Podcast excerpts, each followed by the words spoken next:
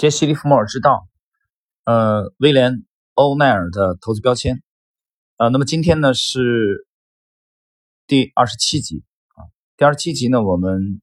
来讲解欧奈尔的这个坎斯利姆这个体系啊当中的第五个字母啊，这里边我先解释一下，那个由于其实翻译的原因啊，呃，在刚开始大概二十年前的时候。呃，欧奈尔的这个著作刚进入中国的时候，那么当时的翻译的这个中文，它的名字是奥尼尔啊，威廉·奥尼尔，奥运的奥，那就其实就类似于这个当时的最早的时候，杰西·利弗莫尔进入中国的这个著作进入中国的时候啊，大做手操盘术也好，嗯，这个这个这个股票回啊做手回路啊，当时翻译的是利沃姆。啊，后来翻译成利弗摩尔啊，像奥尼尔当时翻译成是奥尼尔，威廉奥尼尔，现在翻译的是威廉欧奈尔啊，奈奈何的奈啊，西奈半岛的奈，所以大家要知道这是同一个人啊，这个其实并不重要，它只因中文翻译的不同啊，英文字母是这个单词是没有变的。好，我们来看今天的这个看 Slim 体系的第五个字母啊，这这个体系是 C A N S L，今天我们讲的就是 L，那么。上一集啊，我们讲的是 S 啊，这个 S 它指的这个单词其实就是 supply 啊，就是供应、供给啊，讲这个供求法则。比如说从这个市值啊，那么今天这个 L 指的是什么呢？L 其实指的就是 L E A D E R 啊，leader，那么也就是其实领导者、领袖的意思。但这个欧奈尔他研他不是搞政治的啊，他搞的是投资，所以在这里边的意思 L 啊用了一个简写是这个这个单词的简写 L，它代表了什么？代表就是领军股啊，领涨股。那么这一节的意思就是领涨股啊，或者说落后股，比如说拖油瓶啊，孰优孰劣，孰劣。那么领涨股的概念是威廉欧奈尔凯斯利姆体系的一个非常突出的。一个特征。那么这里边大家注意，欧奈尔讲的领涨股并不单单指个股，其实还包含了领涨的行业，那就在强势的行业啊。我们经常讲，你听我之前的节目，我讲就是国内的啊，这个或者说国际主流的这种啊机构，他们一般是自上而下的。一般情况下啊，绝大多数的机构投资机构投资者，他是以自上。而下这种风格来投资的，那就是先宏观啊，宏观，然后再中观，就行业景气度，然后呢微观啊，选择具体的上市公司。但是有极少数的啊，少数派，我觉得投资的是自下而上，啊，像我们也是自下而上，我们偏重于自下而上。那也有这个很多的，其实很多的这个基本分析，它也是啊，左侧交易的，它也是自下而上啊，它不管你宏观经济的，在他们眼里没有什么熊市牛市。啊，熊市只不过是给他提供了大量这个少数的优质的股票啊，可以更便宜的买，就这个区别。他们对宏观经济呀啊不是特别感兴趣，就不会花很多的精力去研究这玩意。他们更多的去研究公司啊，通过长期持有优秀的公司来穿越牛熊。那我们的风格是偏重于这个趋势追踪的。我讲了，我们和他们啊，我们其实偏右侧，他们是啊偏左侧。那我们和他们其实看起来锋芒又不相及，但是。我们这两者之间其实也有共性，这个共性其实也就是在持有这个环节啊。这个之前在在乐趣投资对我的采访专访当中，我曾经不止一次的强调过这一点。好了，我们继续今天的内容。那么谈到奥内尔讲的这个 leader，他的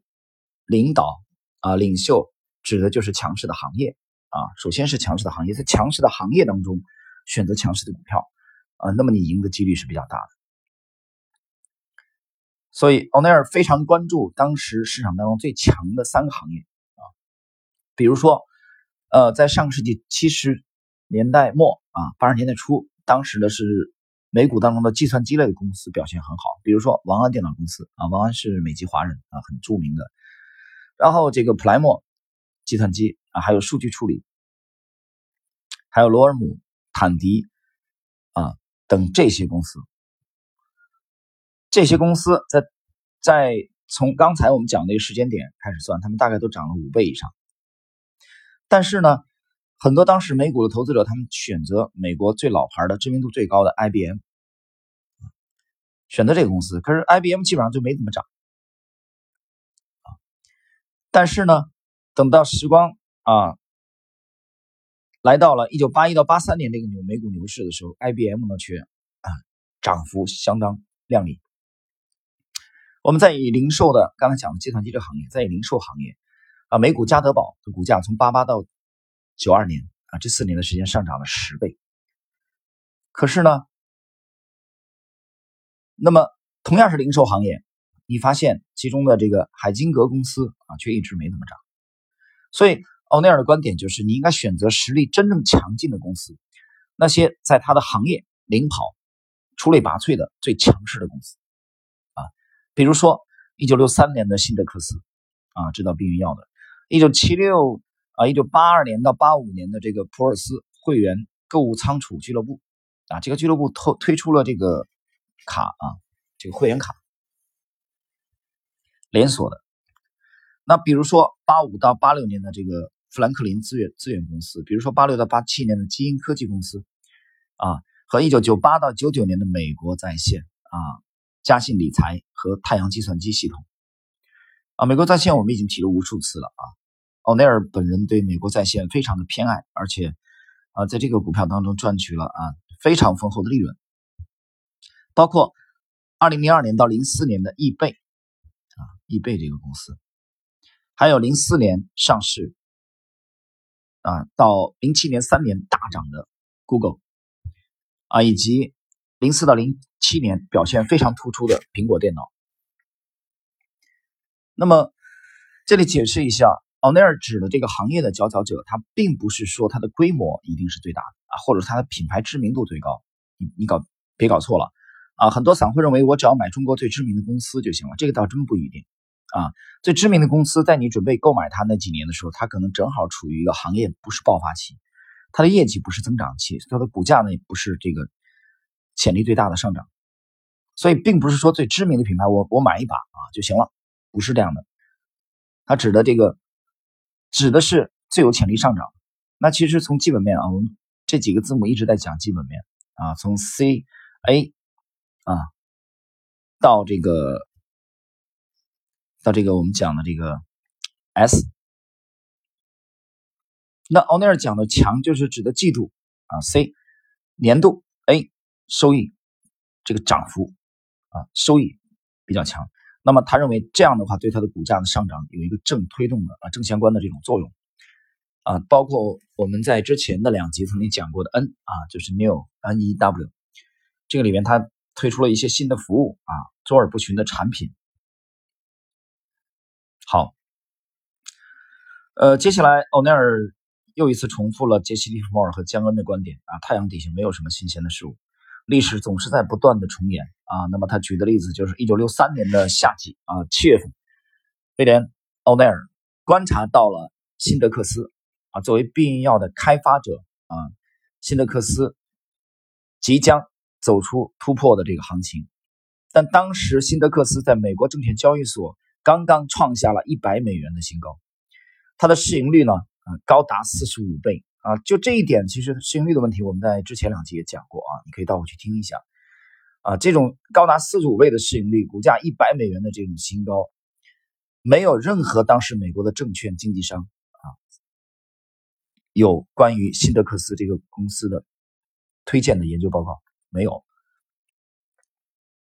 那么，奥内尔注意到了一个数据，当时唯一的啊持有他的股票的共同基金叫价值线，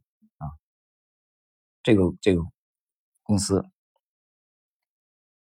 啊，价值线这个哦，这个基金好像之前我也注意过这个基金啊，就是 Value Line。那么这个基金呢，它持有，但是它在前一个季度股价开始大涨之前，它就给卖了啊，你说点儿背吧。很有意思啊，在股价起飞之前，这个价值线基金把它给抛了，抛售了。那么，同时呢，华尔街的几家投资公司当时在重点的推荐哪哪个个股呢？推荐这个希尔制药，希尔制药，把它啊进行推荐。当时呢，希尔制药生产了一种跟这个辛德克斯生产的避孕药相类似的产品，相类似，而且呢，希尔制药的股价啊。比较便宜，看起来比较便宜。但是你记住，我们这一节讲的重点讲的就是 leader，L E A D E R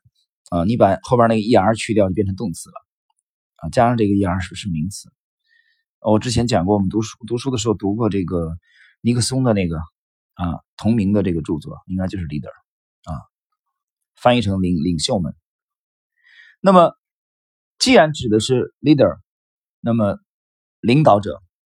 领先的股票，领军股。那么辛德克斯明显是领军股，而希尔制药并不是这样的。可是很遗憾，机构投资者在大量推荐希尔制药。那结果呢？两者的这个表现啊，天壤之别啊！辛德克斯一路的暴涨。所以这是欧奈尔举的一个案例，在一九六三年的夏季。随后一九七零年啊，七年以后，那么又出现了一家领军的美股的这个。啊，优秀的公司，这个公司叫利维兹家具，啊，这个利维兹家具在奥尼尔的专著当中啊，其实也不止一次的去，呃，有过介绍。利维兹家具当时它是推出了一种新的经营模式啊，它是领导了这个家具行业的这个啊创新者。结果呢，有另外一个威克斯啊，W I C K E S 这个公司呢，啊，威尔斯。他也模仿了这个利维兹的经营方式，然后呢，又有很多人观察到这个威克斯公司的股价，哎，它比较便宜，比谁呢？比利维兹便宜，所以就对它进行投资。但是很有意思，后来威克斯公司呢遇到了财务的问题，股价没什么表现，但同时利维兹则暴涨了百分之九百。啊涨了九倍啊，同志们！所以，我们通过两个案例，一九六这个一一九这个六三年的七月份啊的辛德克斯，引导了避孕药这个行业领军者；一九七零年的利维兹家具啊，引领了大家具行业的创新。他们的股价啊，都给投资者带来了丰厚的回报。所以，威廉奥内尔总结性的啊，用当时美美国的著名的这个。呃，钢铁行业的王者安德鲁·卡内基的话啊，卡内基自传当中有这么这么一句话：第一个下海的人啊，能够找到牡蛎；第二个人却只能捡到牡蛎壳了。所以，那么威廉·奥尼尔告诫后人，要关注每个行业的领军人物、领军者领导的股票，最关注最强劲的行业。好，那接下来怎么去关注啊？具体怎么去落地？怎么来做呢？我们看欧内尔的观点啊。欧内尔提出了一种方法啊，就是说，我们用什么样的工具来区分领军股和落后股？那么他使用的工具是股价相对强度。如何找呢？那么在他的这个呃《投资者商业日报》当中。啊，有一个指标，这个指标就是股价相对强度 RS 评级。我解释一下啊，解释一下，这个 RS 评级在国内的软件当中是啊没有的。有些人去把它理解为 RSI，你错了啊，RSI 是相对强弱指标，它和这个 RS 完全两回事，两样的。我们先说这个 RS。投资者日报它这个 RS 评级的这个标准是什么？它的衡量的标准是给定了每某一个美股在过去五十二周啊，五十二周其实就是一年，一年五十二个交易周嘛。那么相对于股市其他股票的表现，那么市场上的每只股票都被指定了从一到百分之九十九的范围的数值，百九十九啊，九十九代表相对强度最高，RS 值为九十九，说明该股票在价格方面比其他百分之九十九的公司更为优秀。RS 值为五十，代表该公司比其他百分之五十的股票好，但比其他百分之五十的这个公司表现差。如果你选的股票 RS 数值低于七十啊，说明它正落后于股市中表现最好的股票啊，但也并不是说这股票就不会上涨啊，它仅仅说明即使这股票上涨速度啊可能会比较慢。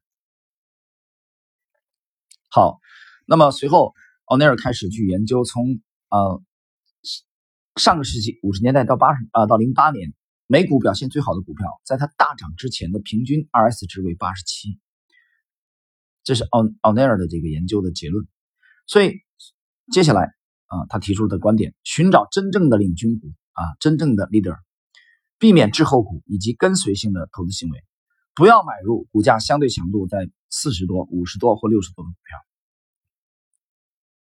啊，这是奥内尔提出观点。其实你去读这个这个施瓦格对威廉·欧内尔和他的这个徒弟戴维·瑞恩的访谈录，你都会读到相关的内容。啊，这师徒俩都不止一次的强调过这一点。我们接着来看。嗯，奥内尔继续这个讲到，选择 RS 值为八十或九十以上啊，价格形态合适的个股。如果你想提高自己的选股水平啊，以便于锁定那些领军股，那么你就要将选股的范围严格限定在 RS 值至少为八十的股票。买入那些滞后的股票完全没有意义。但很多投资者恰恰这么做了，其中甚至包括一些美国最大的投资公司的工作人员。我不喜欢买入那些股价相对强度啊，就是 RS 评级低于八十的股票。实际上，真正的大牛股在其突破第一个或是第二个价格形态之前，RS 值就已经至少达到九十了。而潜力股的 RS 值则应该和棒球投手所投出的快球处于一个级别。质量很高的快球，其平均速度可以达到每小时八十六英里，而最出色的投手则可以投出每小时九十多英里的快球。啊。读到这里的时候，同志们，你已经可以清晰的啊，再一次的意识到威廉·奥内尔的整个这个体系就是趋势投资。同志们，你现在清楚了吧？虽然我们看他的这个，我们之前讲了这五个字母啊，C 当季收益，A 年度收益啊增加，然后 N 是 new 新产品啊新服务，这个股价新高，然后 S supply 这个。就是供给啊，流通市值的这个这个大小。那么今天的讲的 L 啊，leader 领导领军者，这已经很突出。就是它虽然是前面五个字母有有这个基本分析的因素，有技术分析的因素，但是它整个的风格啊非常鲜明。谈到今天的这个 L 的时候，你能看到非非常鲜明的趋势投资，它就是买强强。啊，那么我在之前在九大投资基金经理访谈录，其中有一集是讲这个理查德第一豪斯，大家可以倒回去听一下。这应该是前两年在这个我们这个专辑里边有的，前两年我讲过的那集，你听一下。第一豪斯就讲，我只关注最强的股票啊，收益最强和图表最强一样的。第一豪斯跟这个威廉奥内尔啊，David Ryan 啊，这都是一个一个流派的啊，包括这个尼古拉斯达瓦斯，包括这个华尔街的金童啊。富达基金的传奇经理人蔡志勇，都都一个模子刻出来啊，其实也包括啊，我个人认为啊，也包括这个富达后来的执掌富达长达十三年的这个传奇的，可能更多的中国投资者熟悉的彼得林奇啊，其实也是偏向于这种风格的啊。当然，彼得林奇他做调研的啊，他他其实每年花大量精力去调研上市公司，但你把林奇的持仓去研究一下，他也是偏这种风格的。他们和巴菲特、芒格、塞斯·卡拉曼啊这些人，啊，中国的巴菲特们这些是不同的，有很大区别的。好，接下来我们看，在市场调整阶段寻找啊新的领军股啊，寻找新的领军股，这是奥内尔讲，就市场调整的阶段，同样是我们关注领军股的。好的时机。那么奥尼尔提出自己的观点是，他说一般的股票啊，它的突破的行为大概能持续大概十三周，但是最优秀的股票通常在前三周或者四周就突破出来了。这一点其实也就是一个绝大多数的啊领军股，它会相对于指数或者大盘出现领先筑底、领先上涨，还是一个领先的问题啊，还是一个领导领军的意思。呃，随后呢，奥尼尔也强调了，就是专家同样也会经常犯错误，就很多资产管理者、专业的这个机构啊，他们这个都会犯错误啊，他们都会去买那些啊股价看起来很便宜的股票。比如说，我们举个例子，在两千年的时候，美国的思科啊系统从上一年度九九年度最高点八十二美元下降到跌到五十美元的时候，很多的投资者买进了他的股票。这家计算机网络设备商啊在二十世纪九十年代是一个超级的赢家，股价啊曾经飙涨了七百五十倍，同志们，你没听错，七百五十倍。所以五十美元的价格看起来非常便宜啊，但是他们买进之后，没想到思科系统这个股票，它随后跌到了八美元，再也没有回到五十美元。二零零八年啊，距他们买进八年以后，这时候思科的股价是多少呢？十七美元，同志们啊，离他们的成本五十美元还远得很。所以。改善你的投资业绩，欧内尔强调的第一点就是去关注领军股啊，尽量去投资领军的股票。比如说，他又举了一个例子啊，这个卡洛驰这个这家制鞋的公司在零六年的九月份开始突破，当时的股价是十五美元，结果当时有一位叫乔的投资者，他错过了这个投资良机啊。之后，卡洛驰这公司在十月啊，他不九月突破嘛，十月涨到了七十五美元。从十五美元突破，啊，一个月就涨到了七十五美元。它每个季度的收益增幅是百分之一百。然后呢，一个月以后，卡洛驰的股价就跌到了四十七。你想一想啊，十月份最高涨到七十五美元，随后一个月啊，到十一月跌到四十七。这个时候，乔呢，哎，他之前没买，一直没买，总算看到了卡洛驰回落了，好，开始买入。结果买入以后，这个股票呢持续下跌。到零九年一月份的时候，卡洛驰股价跌的只有一美元，啊，跌的只有一美元了。所以追随领军股啊，只追随领军股，而不要在股价啊大幅度回落的时候啊去买入，这一点是非常非常重要的啊。随后我们来看啊，欧内尔这个这一节讲这个 L leader。的最后的一个小节啊，奥内尔提出了一个观点，就是在弱势的市场当中寻找强势的股票啊，即使市场很弱，大环境很弱。比如说啊，他举了一个例子，就是罗瑞拉德。罗瑞拉德这个股票呢，如果你去听啊，我之前去讲解的这个尼古拉斯达瓦斯，你会发现尼古拉斯达瓦斯的啊著名的经典之战当中就包括罗瑞拉德烟草公司。罗威拉德是在一九五七年美股的熊市当中啊逆势的上扬，而尼古拉斯达瓦斯就是在五七年狙击的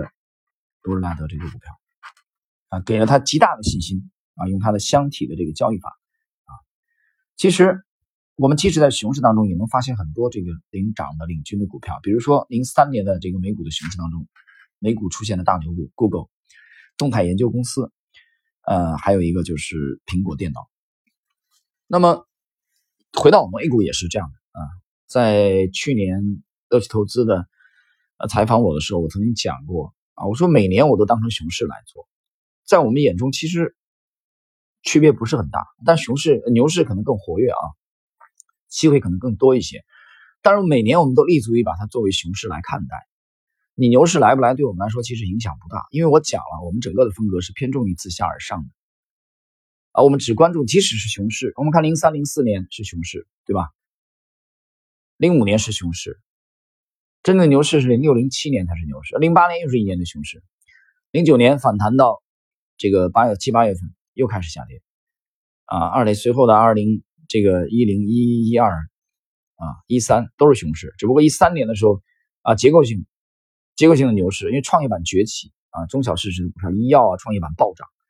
啊，一四年其实也是熊市，真正的牛市到一五年啊，一四年的三四季度以后到一五年上半年才是，随后一六一六一七又是熊市，但一六一七尤其一七年这个白马股价值股的这种崛起，所以它是一个结构性的，就指数可能是熊市，可能平衡是震荡市，但是它很难啊压抑住在中国存在的少数的优秀的上市公司，就是今天我们讲的往那儿讲的。这个呃，leader 领军者，他们不断的创新高。我在半不红的知识星球当中，我是这样讲的：，就是高阿尔法的这些股票啊，高成长股，他们不以大盘的这个走熊的意志为转移，他们不理的啊。他们从年度来看，每年不屈不挠的创新高，它其实给了我们这种每年自下而上的啊，只关注中国最优秀的上市公司的这些啊职业的投资人。每年给给我们提供提款机一样的机会，对不对？大家看看实业这么艰难，现在利润这么高啊，人工成本、制度成本啊、地地租成本等等等等。但是我们呢，其实从一四年以后啊，我想我们不参与过多的去参与这种 实业的投资，我们全部的精力都集中在这个资本市场。那由于又以二级市场为主啊，它的这个变现也非常的便利，对不对？你每年只要狙击在当年上涨潜力最大的 A 股的上市公司就行了呀。你不要跟我讲啊什么造假呀，什么这个啊业绩欺诈呀，什么主力骗线啊这些东西，这些东西每个市场都有。美股、港股也有，它并不会因为说美股、港股比我们相对的完善、更成熟一些啊，美股、港股的散户投资者盈利率就更高。错了，你这个观点是扯淡的。他们他们当中的散户的绝大多数还是不赚钱，我告诉你。所以，他机构投资者越来越壮大，很多人没办法放弃了、投降了啊，干脆让机构投资者来干吧。他干不好，所以自下而上这种风格。啊，我们其实不受影响。我们这种风格其实投资美股用 Nexi 这个模型，投资美股、港股都是一样的。缅甸啊、尼加拉瓜的股市对我们来说没有任何区别。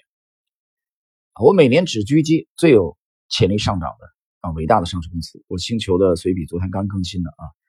体胸报伟大的公司，每年股市就是你的提款机。你听清楚，我讲的是每年，我没有讲每天，我也没讲每周啊和每个月。好了，朋友们，今天呢，我们这一集啊，就。对威廉·欧奈尔的这个 CASLIM 体系当中的第五个字母啊 L 的讲解就到这里啊，我们在下一集将继续。